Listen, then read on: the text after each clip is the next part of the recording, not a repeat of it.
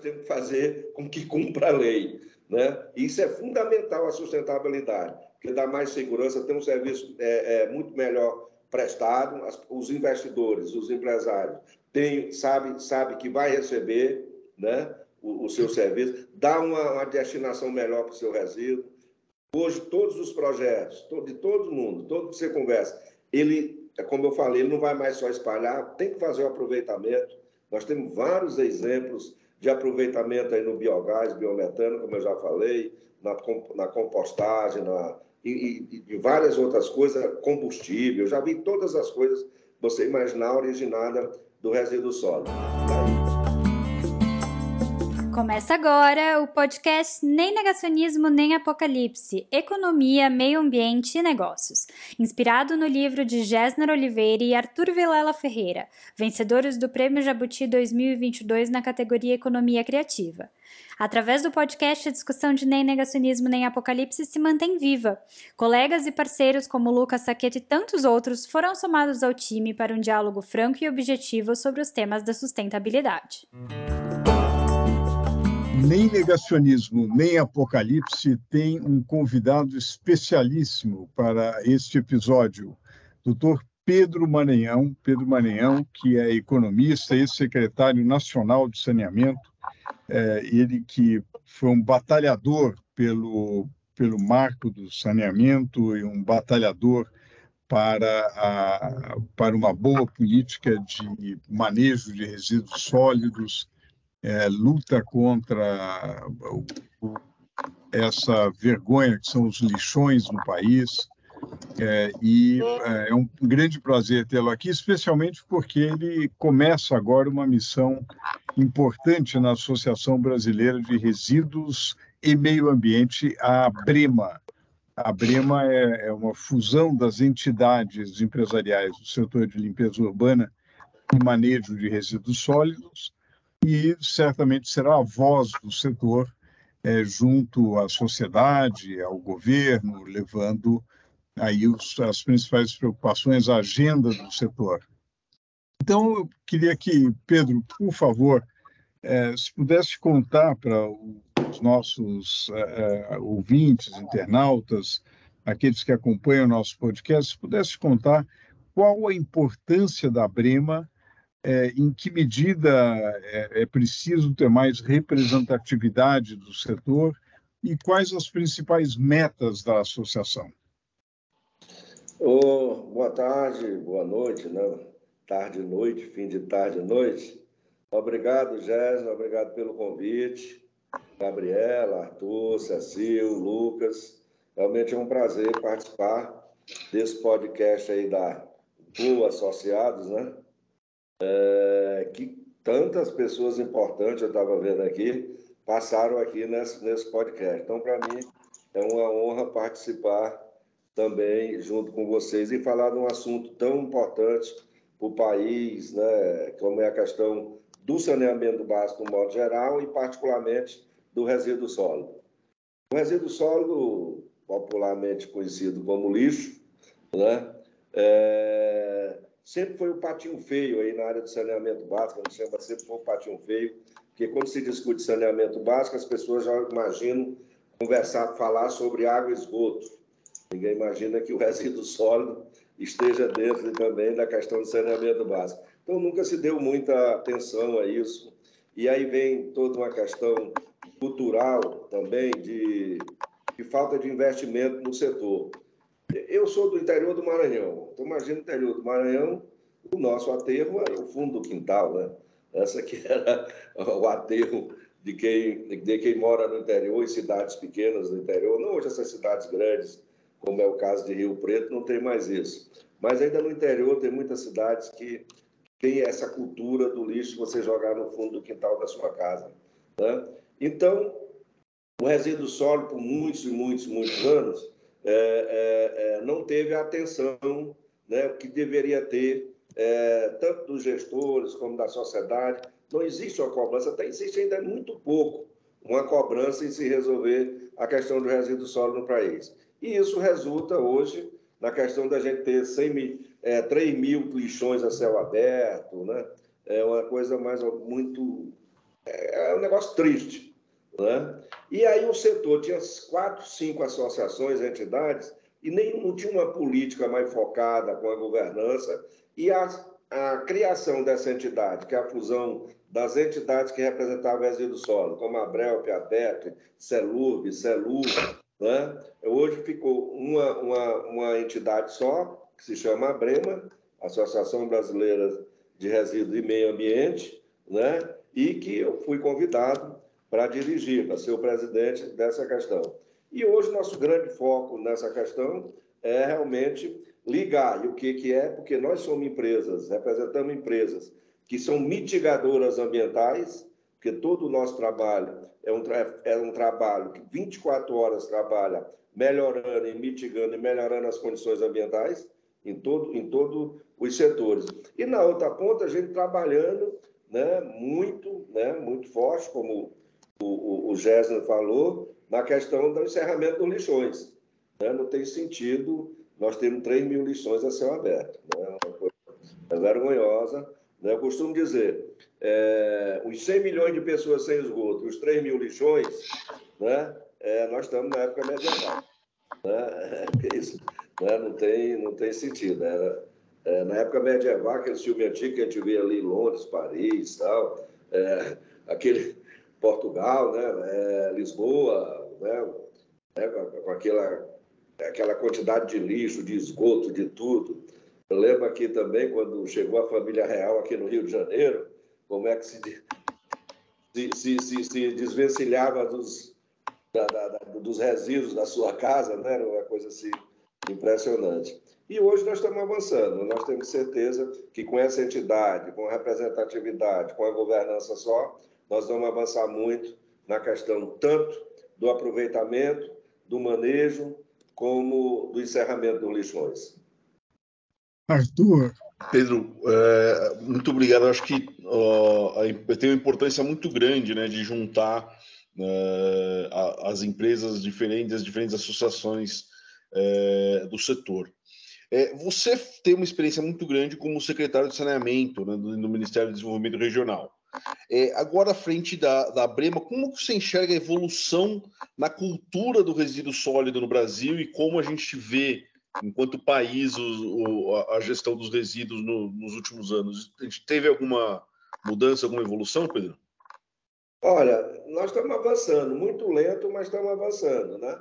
Já foi bem pior, né? Hoje já existe já uma cria uma consciência, uma cultura que realmente temos que tratar nosso resíduo, né? Não só hoje, como eu costumo dizer, hoje os ateus que existem, né, que ainda são poucos, mas os que existem, não tem mais aquela coisa de você chegar e espalhar, joga, espalha em terra, espalha em terra, põe manta. Hoje já tem uma consciência, tanto da sociedade como dos empresários, que tem que ter um aproveitamento, tem que ter algo mais nessa questão. E hoje o resíduo é uma matéria-prima, né? Então hoje nós temos vários projetos nesse sentido, desde bio, bio de biometano, de biogás, de energia, de compostagem, de CDR, de óleo combustível, de uma série de coisas hoje que estão sendo aproveitadas. Então, nós estamos avançando muito nessa questão. Ainda tem um espaço muito grande para avançar, mas já estamos, já tem um nível de consciência e hoje, grande aliado disso, também o Ministério Público, junto com os tribunais de conta, realmente estão se organizando e cobrando os seus gestores realmente que ele tem que dar uma solução adequada e ambientalmente adequada para o seu resíduo. Então, eu acho que nós estamos no caminho certo, estamos caminhando lento, tem que ter paciência, muito trabalho, muito convencimento, né? E as pessoas estão se conscientizando que realmente tem que dar um tratamento. Porque hoje é muito comum, mesmo em cidades grandes, nós mesmos aqui, a gente põe o lixo lá na porta da casa e não quer saber para onde é que ele vai. Né? É, isso acontece muito, e geralmente, muitas cidades, ele vai para lixão. Eu tive a oportunidade de ir num, nos resorts mais famosos do Brasil, lá no sul da Bahia, né? e eu tinha vindo de um lixão lá, e fui lá no, no resort, e perguntei, vem cá, o que é que vocês fazem com o resíduo de vocês? O cara me deu uma aula, que nós separamos, que não sei o quê, que sei o quê. E eu digo, tudo bem, você faz tudo isso, você põe na porta e aí eles, não, aí a prefeitura leva, você aí leva ali para o lixão ali em cima da, bem no meio da Mata Atlântica. Aí o cara tomou um susto, assim, ficou sem jeito. Eu digo, pois é isso que acontece, meu amigo. Eu estou vindo de lá agora, do, do lixão, onde tu joga teu resíduo. E tu vende aqui só natureza. Então, então lá, nesse, felizmente, nesse lugar, nós conseguimos encerrar o lixão. Hoje tem um, um trabalho lá fantástico, que é Itacaré, na Bahia. Né? E aí, todo aquele sul da Bahia, naquela Mata Atlântica, tem lixões. Mas eles estão se conscientizando que é, o ativo deles é a natureza. Então, logo, eles não podem tratar mal a natureza, porque senão o turista vai embora. Aí eles têm problema sério. Então, hoje existe um movimento ali no sul da Bahia de fechar os lixões ali. Ilhéus, é, Camamu, Maraú, Barra Grande, Valença, Morro de São Paulo, todos têm lixões no meio da Mata Atlântica. Mas eles todos hoje estão discutindo a questão de como encerrar essas lixões. Muito bem, Cici. Sim, a questão dos lixões, o senhor tem falado bastante, bastante, né? É, realmente é um problema e é da era medieval mesmo, né? É o que mais nos incomoda no final. Que que como que o senhor acha que a gente pode ter uma política de solução dos lixões? É, tudo que se tem feito até agora, como a gente tem avançado e o que o senhor acha que pode ser mais efetivo? Olha, por incrível que pareça, é um negócio até é, para se falar é meio complicado, mas é aplicar a lei. Né? É o Ministério Público né?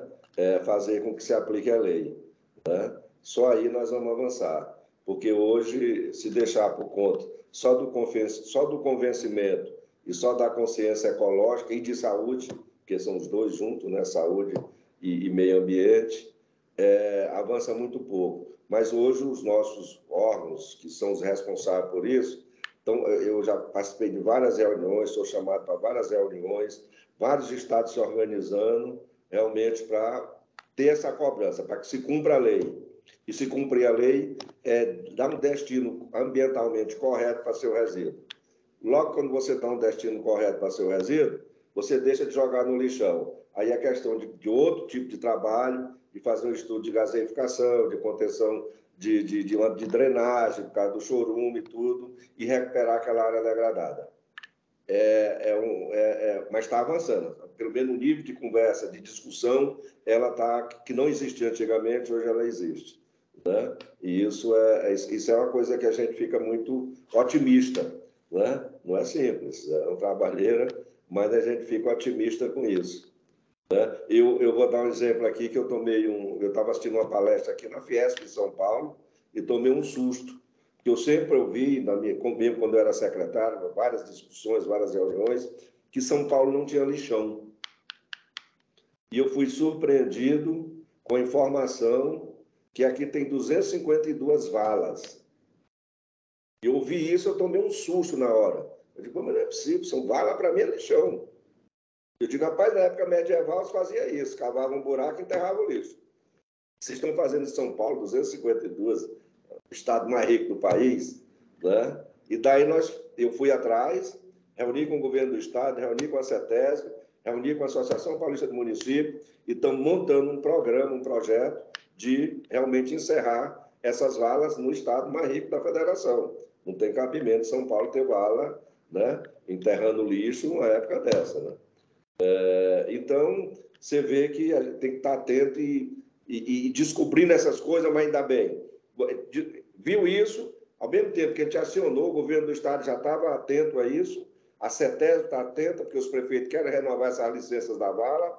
Essas valas foram feitas em 2010, 2011, eu não lembro direito quando foram. Foi muito importante naquela época. Por quê? Porque naquela época foi para encerrar os lixões. Então, encerrou lixões, criou-se vala, mas vala era uma, era, uma, era uma transição, era uma coisa que não era para ficar permanente, só que ficou.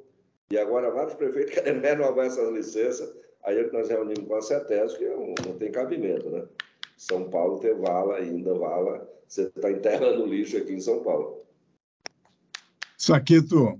É, secretário, uh, tem também uma questão, quando a gente fala de resíduos sólidos, né, uma questão social também, né? Até acho que há dois anos atrás, se eu não me engano, lá no Maranhão, que o senhor falou que é que a sua terra, é, um monte de gente compartilhou na internet a foto daquela criança que acha uma árvore de Natal no meio do lixão, tal. Isso comoveu é, muita gente. É, mas aí falando dessa questão social, tem a questão dos catadores também. É, qual é a visão do senhor é, sobre uma política de resíduos que seja economicamente sustentável, mas que ainda pode promover o desenvolvimento dessas pessoas, né, para resolver também essa, essa questão aí? Olha, eu lembro dessa reportagem, foi no Fantástico. Eu, imediatamente eu liguei para o prefeito, é, a cidade chamada Pinheiros, no Maranhão, inclusive a cidade onde Sarney nasceu, né?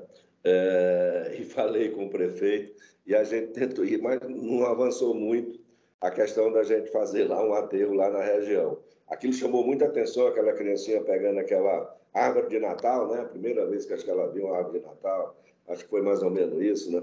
É, então foi muito. Agora, hoje existe uma política de, de catadores já muito, muito interessante. Já tem várias cooperativas, vários organismos tratando disso, lidando com isso, organizando. É, a, a, a, os compradores né, de, de, desse, desse, produto, desse fruto do, do, do, dessa coleta seletiva de resíduos, isso tem muito. Essa questão aí é, é mais ou menos, é, é, não está equacionada, mas mais ou menos o cara está ali, ele recolhe, ele tem para quem vender, estão reclamando muito de preço, de, e até tem imposto em cima daquilo, por incrível que pareça. Mas o problema mesmo, assim, mais ou mais gritante, que deixa você indignado e revoltado, é o catador de lixão.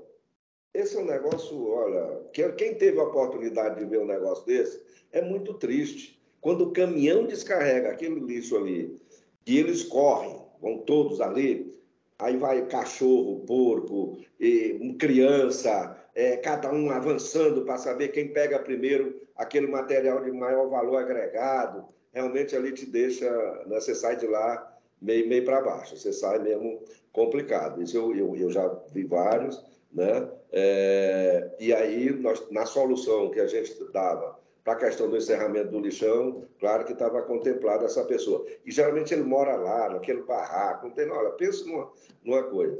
Esse de Itacaré que a gente fez, que era para servir de modelo, nós conseguimos equacionar isso. É, conseguimos que a prefeitura fizesse, faça um galpão de triagem. Nós conseguimos implantar a coleta seletiva, porque a partir desse momento ele só pode manusear resíduo originado na coleta seletiva. Ele, lá no lixão ele pode fazer o que não tem mais. Numa questão dessa, ele não pode mais, porque a lei não permite. Né? Ele só pode manusear a coleta seletiva. E aí, aquela coleta seletiva é que realmente vai dar o sustento deles. Né? E tem outros projetos que já estão acontecendo, eu conheço em Vitória de Santo Antão, na, em Pernambuco, onde um próprio aterro montou toda uma, uma, uma, uma, uma separação, uma triagem, e pegou todos os catadores e empregou um salário, um salário mínimo, sei lá quanto é. O cara tem salário, tem 10 terceiro, tem férias, tem tudo. Que foi uma solução interessante que eles conseguiram fazer. Então, tem vários, vários, vários avanços nesse setor. E eu acho que cada vez vai avançar mais. A gente tem que organizar essa questão de dar a, a, a sustentabilidade para ele, que ele ganhe realmente na separação é, aquilo que sustente a ele e a sua família, que dê realmente o mínimo de, de, de, de, de qualidade de vida para eles. E está avançando, muito problema ainda, mas está avançando muito essa questão. E isso vai muito da questão da coleta seletiva. Nós temos que, nós, em casa, separar o nosso lixo, por lá, exigir do nosso prédio que tenha separação, porque esse lixo vai para a reciclagem e vai ajudar uma cooperativa dessa. E, e é, Pedro, acho que a Gabriela podia podia ali continuar bombardeando aí com questões, é, Pedro, e, e eu colocaria aqui para a nossa conversa a cobrança da taxa de lixo, hein? É, em que medida é importante. Mas a, a Gabriela tem uma questão. Gabriela. Pedro, é muito interessante a sua resposta. E como que o senhor acredita que pode avançar a política de resíduos sólidos, não só para resolver esse problema dos lixões, mas também pensando em desenvolver economia circular, incentivando a reciclagem, sustentabilidade? Olha, são duas coisas. Uma, isso que o Gessner levantou e você fala agora, questão da sustentabilidade. Hoje é um serviço prestado, né? É, quando você fala em cobrar, tudo a pessoa. Mas é um serviço prestado, como é o telefone, energia, água, esgoto. Então, realmente tem que ser cobrado, né? Porque ela tem que dar sustentabilidade. E a lei é muito clara hoje, né? A lei diz o seguinte: é, é, é, o município não pode subsidiar o manejo e, e, e, e, a, a limpeza pública, a limpeza urbana. Por quê? Porque ele tem que ter uma fonte de receita. Se ele não tiver, ele não pode tirar isso do Tesouro Municipal. Ele tem que ter uma fonte de receita. Se ele tirar do Tesouro Municipal, ele está incorrendo em crime de renúncia de receita. Tem várias é, é, penalidades aí para ele. É isso que eu falei lá atrás do cumprimento da lei, quando a Cecil falou, falou né? E aí que nós temos que fazer com que cumpra a lei. Né? Isso é fundamental a sustentabilidade, porque dá mais segurança, tem um serviço é, é muito melhor prestado, as, os investidores, os empresários, tem, sabe, sabe que vai receber né, o, o seu serviço, dá uma, uma destinação melhor para o seu resíduo. Hoje, todos os projetos, de todo mundo, todo que você conversa, ele, como eu falei, ele não vai mais só espalhar, tem que fazer o aproveitamento. Nós temos vários exemplos de aproveitamento aí no biogás, biometano, como eu já falei, na, na compostagem, na, e, e, e, várias outras coisas, combustível, já vi todas as coisas você imaginar originada do resíduo sólido. Lá em, em Cariacica, ali no Espírito Santo, ali na Grande Vitória, tem um projeto lá que chama Shopping do Lixo. Eu não gosto muito do nome, mas é o nome que eles deram, Shopping do Lixo. Lá tem um, um aterro, um site, tem 14 empresas fazendo aproveitamento de algum tipo de resíduo lá dentro do site. Então, um negócio muito interessante, muito, muito, que tem um aproveitamento. Isso é fantástico, porque nós temos que avançar para isso. E para aterro, só os rejeitos, né? É... E aí você vai dar mais vida útil ao aterro, né? Que hoje tem um problema sério de vida útil dos aterros, né? E você tem que fazer o aproveitamento, que também é mais uma receita acessória né, na, na, na, na, na composição lá da, da, da, receita do, de quem faz o manejo de resíduo. Pedro, a gente teria muito mais para conversar, mas sem querer abusar do, do seu tempo, talvez você queira contar para os nossos ouvintes é, a Brema, a Brema com certeza vai ter um site um portal de informação? Quer dizer, como, como que é, como que você pretende aí decolar com a Breman?